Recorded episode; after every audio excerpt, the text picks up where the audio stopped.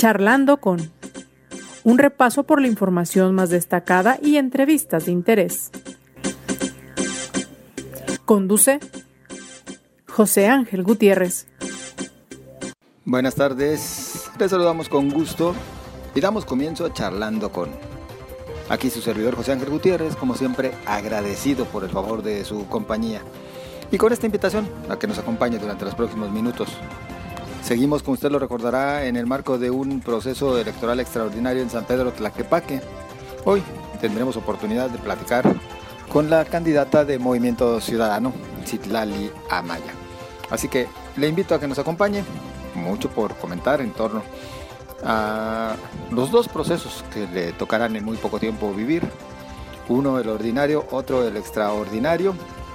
Sus expectativas, sus planteamientos, su relación con ciertamente el anterior gobierno en el cual trabajó el gobierno municipal y también con la oposición. Seguramente de todo esto y más podremos platicar, así que le invito a usted a que nos acompañe. Como también le invito a que hagamos un recorrido por parte de la información más destacada del presente día.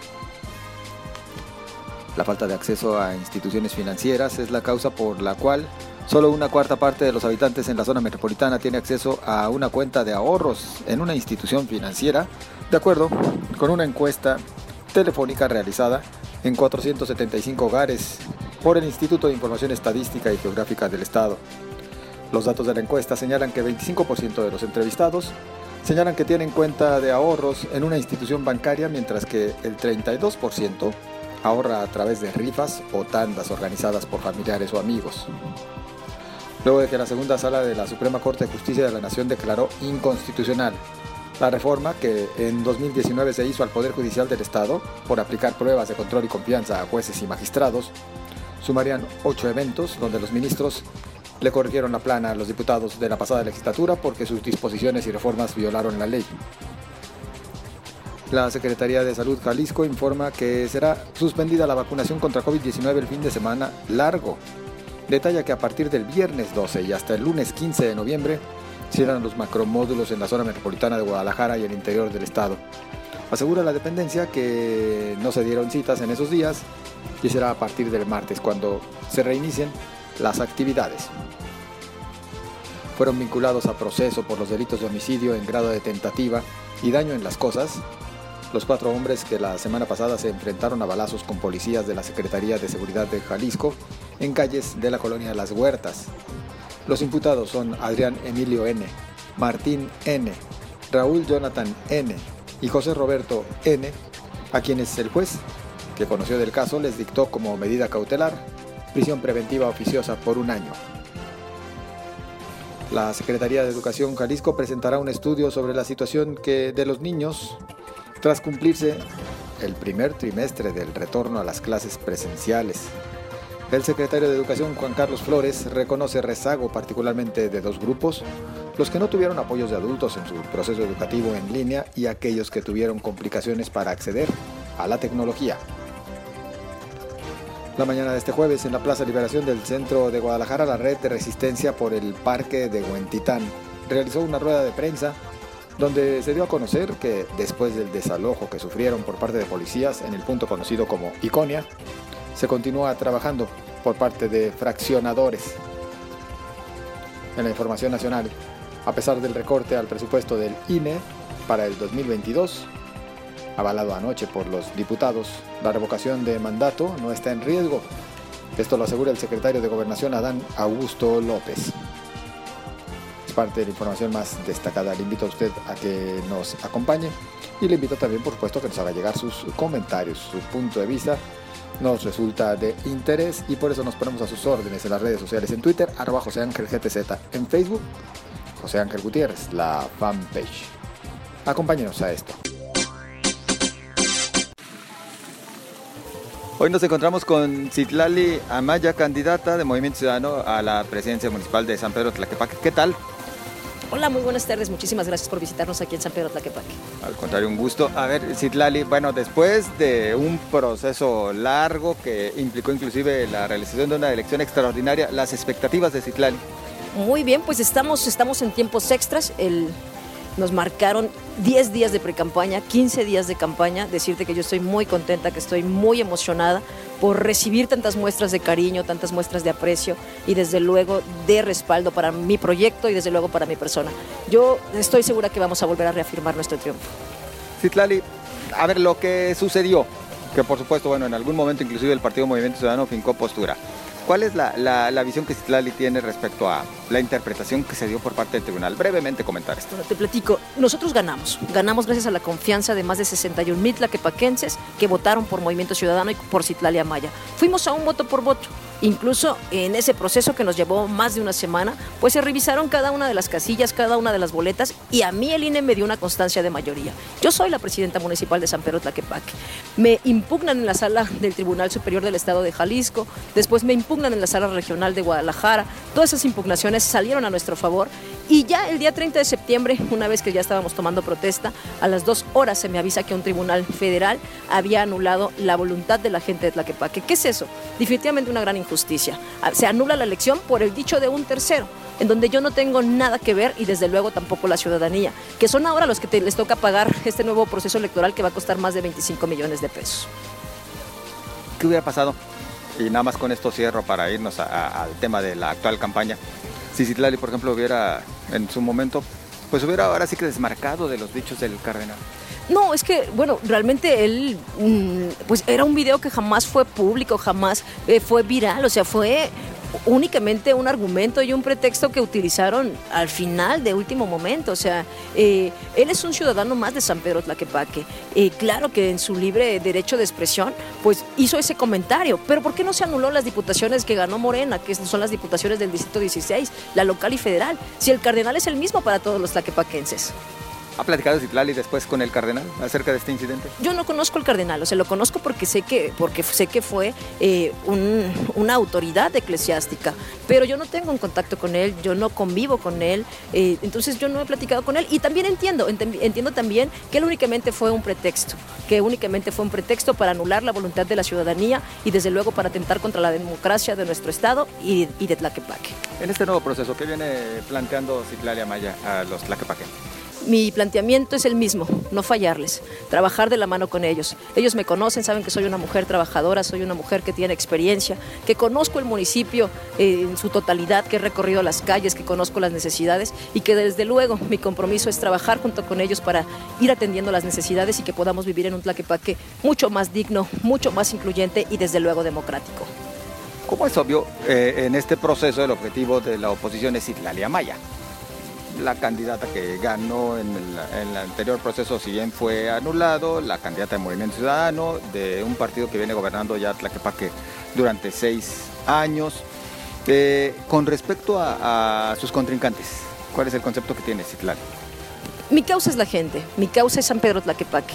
Yo no pienso en mis contrincantes, o sea, yo pienso más bien en cómo es que vamos a trabajar las y los ciudadanos para defender a nuestro municipio y para procurar en un, en un municipio mucho más digno y mucho más próspero. Eh, para ello necesitamos atender temas de seguridad, tenemos que trabajar de manera vinculada con el gobierno federal, con el gobierno del Estado, para garantizar que recuperemos la tranquilidad en las colonias y en los barrios. Necesitamos también trabajar por reconstruir el tejido social, eh, por priorizar entre valores, principios, y desde luego apostarle a la familia. Eh, vamos a trabajar muy fuerte las comunidades desde la cultura, desde el arte, desde el deporte. A nosotros los municipios nos toca el 115 constitucional, el tema de los servicios básicos. Necesitamos seguir priorizando que las vialidades de San Pedro Tlaquepaque, que nuestras calles, que los lugares por donde transitamos sean lugares dignos, sean calles y vialidades con una movilidad correcta, que sean calles dignas de la gente de San Pedro.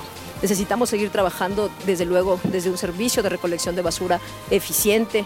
Eh, nosotros no tenemos las problemáticas que tienen otros municipios, pero sí podemos apostarle a comprar más, más camiones de basura para que haya una, una mucho más rápida respuesta y, desde luego, servicios básicos de calidad. Vamos a apostarle también a seguir mejorando nuestras luminarias. Los tiempos cambian, eh, con ello también la tecnología. Entonces vamos a apostarle a ir cambiando luminarias a luminarias LED que nos puedan dar una, una luz blanca y que nos puedan dar una mejor imagen urbana. A Citlali, como es obvio, la tratan de, medir a partir de lo que hizo o dejó de hacer la anterior administración, la de María Elena Limón.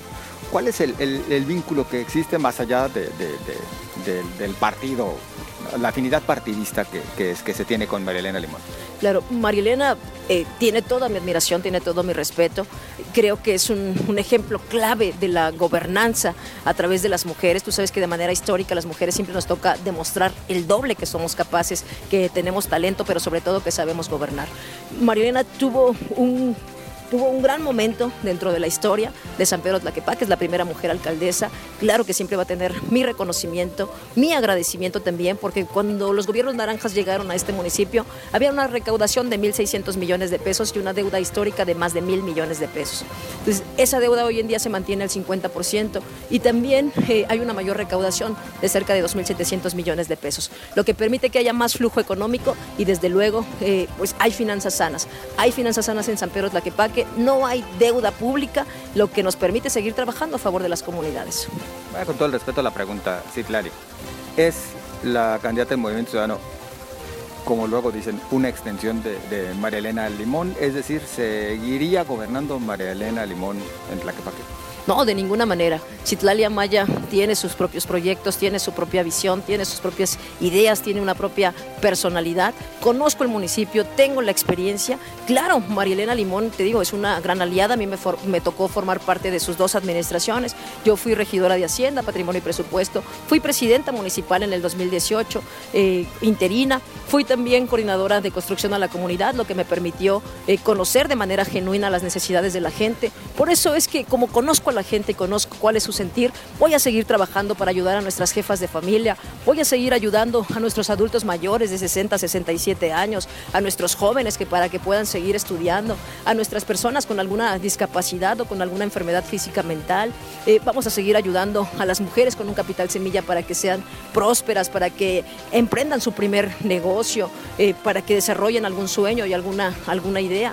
Mm, claro que voy a seguir rescatando las buenas acciones de los, gobiernos naranja, pero también eh, listos estamos para dar un siguiente paso, para seguir fortaleciendo las escuelas. Ahora que con el tema de la pandemia, pues muchas, muchas se quedaron solas, las vandalizaron. es la segunda casa de nuestros hijos. Vamos a mejorarlas en infraestructura, vamos a mejorarlas en imagen urbana. Y bueno, tenemos muchas cosas para hacer, pero yo ya estoy lista. La eh, que ha sido noticia ahora también por el tema de las inundaciones, las recientes que se eh, registraron durante el temporal. ¿Qué plantea Citlaria Maya para resolver? Muy bien, conozco, conozco perfectamente el Juan de la Barrera, eh, que es una de las comunidades más afectadas por el tema de las inundaciones. Estuve ahí este, de manera presente, platicando con los vecinos en mi, en mi solidaridad y en mi apoyo, y hay un compromiso ya con ellos. Ahí se requiere cambiar la infraestructura hidráulica a una tubería que tenga un, una mayor, un mayor diámetro para que pueda tener mayor flujo de agua. Entonces hay un compromiso ya con ellos de eh, empezar a intervenir lo más pronto posible, incluso desde una inversión bipartita del gobierno del Estado y el gobierno municipal. Se acusa que parte de las inundaciones tiene que ver con haber eh, permitido y esto viene inclusive de administraciones anteriores, más allá de la de María Elena Limón, el haberse hecho el cambio de uso de suelo y haber permitido que se rellenara la, presa. ¿Eso se podría revertir? Se lo plantearía inclusive Citlania Maya, el sí propiciar el que se corrija este cambio de uso de suelo para evitar e inclusive resarcir este daño que se provocó al rellenar la presa claro, estaríamos valorando esas circunstancias, estaríamos valorando a través de gente profesional, de gente técnica que nos ayude a medir y valorar cuál es el impacto real de la zona y si realmente hay alguna eh, algún daño en, la, en la ecología, algún daño. Eh, definitivamente pues estamos, estamos viviendo un cambio climático en donde pues hay una gran diferencia, ¿no? O sea, las lluvias de pronto llegan muy copiosas, de pronto aquí en San Pedro Tlaquepaque, por ejemplo, fuimos testigos de una granizada muy, muy fuerte, que también fue histórica. Eh, hay un cambio climático, no únicamente en Tlaquepaque, sino en el mundo, y claro que tendremos que reunirnos con profesionales, con la parte técnica, para medir y valorar de qué manera mitigamos la influencia de ese cambio climático aquí en San Pedro. Sí, Clary, sin duda, ya lo mencionabas unos momentos, pero me, permito tocarlo un poquito más para abundar. El tema de la seguridad. En estos momentos, eh, Tlaquepaque enfrenta una situación delicada. Hay quienes inclusive consideran que hasta tiene que ver con los momentos políticos que vive Tlaquepaque. ¿Cuál es la, interpretación que hace acerca de este tema Ciclal? Sí, definitivamente Tlaquepaque, Tlaquepaque eh, como uno de nuestros ejes principales, pues debe ser cómo procuramos que nuestras familias viven mucho más tranquila y sin, y sin tanto riesgo. Te platico, a nosotros los municipios nos toca la parte preventiva. ¿Cómo es que prevenimos el delito? Cuando hay un delito en sí, pues ya le toca a otras dependencias como es el gobierno del Estado y el gobierno federal. ¿Cuál es mi compromiso? Mi compromiso es seguir construyendo el tejido social, que busquemos cómo es que prevenimos el delito, cómo es que vinculamos a los jóvenes si tienen alguna dificultad, por ejemplo, en, su vida personal, en un tema de adicciones, que los podamos vincular a, un proceso de recuperación. También eh, cómo es que fortalecemos la economía de, las, de, las, de los barrios, de la gente, para que la gente de manera aspiracional pues pueda crecer a un mejor empleo, a un aspecto formativo, a un aspecto de educación, eh, que, tengan, que tengan esa oportunidad de, de tener herramientas paralelas de desarrollo tú lo sabes, eh, el tema de seguridad no se resuelve con más policías, se resuelve desde las familias, se resuelve pie tierra, construyendo comunidad. A eso le vamos a apostar desde luego de la parte que nos toca también, aún cuando quitaron el recurso de Fortaseg, que eran cerca de 25 millones de pesos anuales para el equipamiento de nuestros policías, pues no podemos ser omisos y tenemos que seguirlos equipando. Tendremos que comprar nuevas patrullas, tenemos que comprar nuevo equipo táctico, tenemos que pensar también cómo avanzamos en tecnología para que haya módulos itinerantes en las zonas de mayor índice delictivo. Tenemos que pensar cómo empezamos también a través de una red de monitoreo por cámaras en, en zonas de más alta afluencia delictiva. Hay muchísimas estrategias, eh, decirle a los laquepaquenses que no están solos, que tengo em, y que asumo la responsabilidad que esto implica y que vamos a trabajar muy fuerte por la seguridad. Hacer en este momento poco de, incidentes eh, del foro federal. ¿Considera Citlali que, que, falta mayor atención por parte de, la federación en estos asuntos? Es decir, voltear un poco, un poquito más a Tlaquepaque para reforzar la, seguridad y el, el soporte desde el mismo gobierno federal? El municipio ha hecho la parte que le toca. La Guardia Nacional nos pidió algunos predios que hoy en día son espacios de la Guardia Nacional, que eran eh, propiedades municipales, que eran propiedades de la gente y que hoy en día se los cedimos a la Guardia Nacional para que pudieran tener mayor influencia en temas de respaldo. Eh, decirte que hay, un, hay, por ejemplo, un predio en San Martín de las Flores, hay una Guardia Nacional en, en Miravalle, hay una Guardia Nacional en Los Olivos, hay una Guardia Nacional en donde se hacían las fiestas de Tlaquepaque. Eh, hemos trabajado de manera colaborativa con ellos, hemos buscado darle las condiciones para que puedan operar junto con nosotros y de esa manera lo vamos a seguir haciendo. Vamos a seguir procurando vincularnos para generar estrategias en conjunto y que desde luego haya más presencia. ¿Queda de ver el gobierno federal? Seguiremos trabajando juntos. Queda de ver. a ver, Citlali. Eh, bueno, pues hemos platicado ya temas de seguridad. Ha referido también Citlali Maya un poco el asunto y las promesas en cuanto a infraestructura que sigue haciendo falta en San Pedro Tlaquepaque y que promete trabajar en ello. Ya hablamos también del tema de las inundaciones. La relación con la oposición por parte de Citlali Maya, gane o pierda, ¿cuál sería? Gobernar para todas y todos, para gobernar para San Pedro Tlaquepaque. Mi causa no tiene un color, mi causa es la gente, mi causa es que a Tlaquepaque le vaya bien. Y ahí es bienvenido y es sumada todas las ideas y todos los propósitos mientras el fin sea el mismo. Después de este, yo sí creo que ha sido tormentoso proceso eh, para Tlaquepaque, ¿cómo se puede lograr ahora sí ya la reconciliación después de, en pocos días, cuando se realice la elección? bueno, de decirte, yo siempre, siempre voy a mantener el consenso, siempre voy a buscar procurar un diálogo abierto. A mí lo que me importa es San Pedro, a mí me importa que las comunidades salgan adelante, a mí me importa que nuestras familias puedan crecer y vivir en un espacio mucho más digno, mucho más próspero, con una mejor calidad de vida y desde luego aspirando, aspirando a Tlaquepaque que, que sigamos poniéndolo como un municipio de punta de lanza. Eh, nuestro municipio es el cuarto más importante en todo el estado de Jalisco y como tal debemos comportarnos y como tal debemos darles esa altura. Entonces, yo no me voy a desgastar con la oposición. Son bienvenidos todos aquellos que quieran sumar para construir y ahí voy a estar yo desde el consenso y la voluntad para que vayamos todos y vayamos juntos. Claro, muchas gracias. Para servirles, muchísimas gracias. E invitar a las y los laquepaquenses a que salgan a votar este 21 de noviembre. Toca de nuevo demostrar nuestra fuerza y ahí vamos a estar todas y todos. Vamos todos y vamos juntos. Gracias, Itlali, muy amable. Antes de despedirnos, bueno, solamente comentar algunos aspectos. Eh, sigue llamando la atención lo ocurrido en estos días en Jalisco, particularmente me refiero a la visita del presidente y su gabinete a Temacapulín para concretar los acuerdos para la construcción de la presa del Zapotillo. Acá, en la zona metropolitana de Guadalajara, la expectativa continúa eh, creciendo acerca de los tiempos que habrán de pasar, los años en este caso que habrán de pasar, de transcurrir, y qué tanto se logrará avanzar en cuanto al abasto de agua para la ciudad.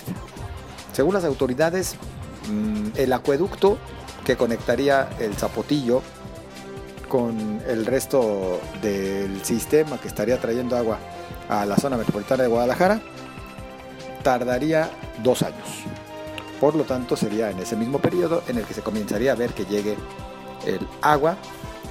Y esto todavía también en caso de que los temporales que vengan sean benéficos y en caso de que el cauce del río Verde dé para que la presa ya esté en condiciones de aportar del vital líquido.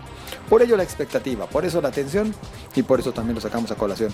En el ámbito nacional, bueno, hoy el presidente López Obrador habló en su mañanera sobre la decisión de poner a Pablo Gómez como nuevo titular de la Unidad de Inteligencia Financiera.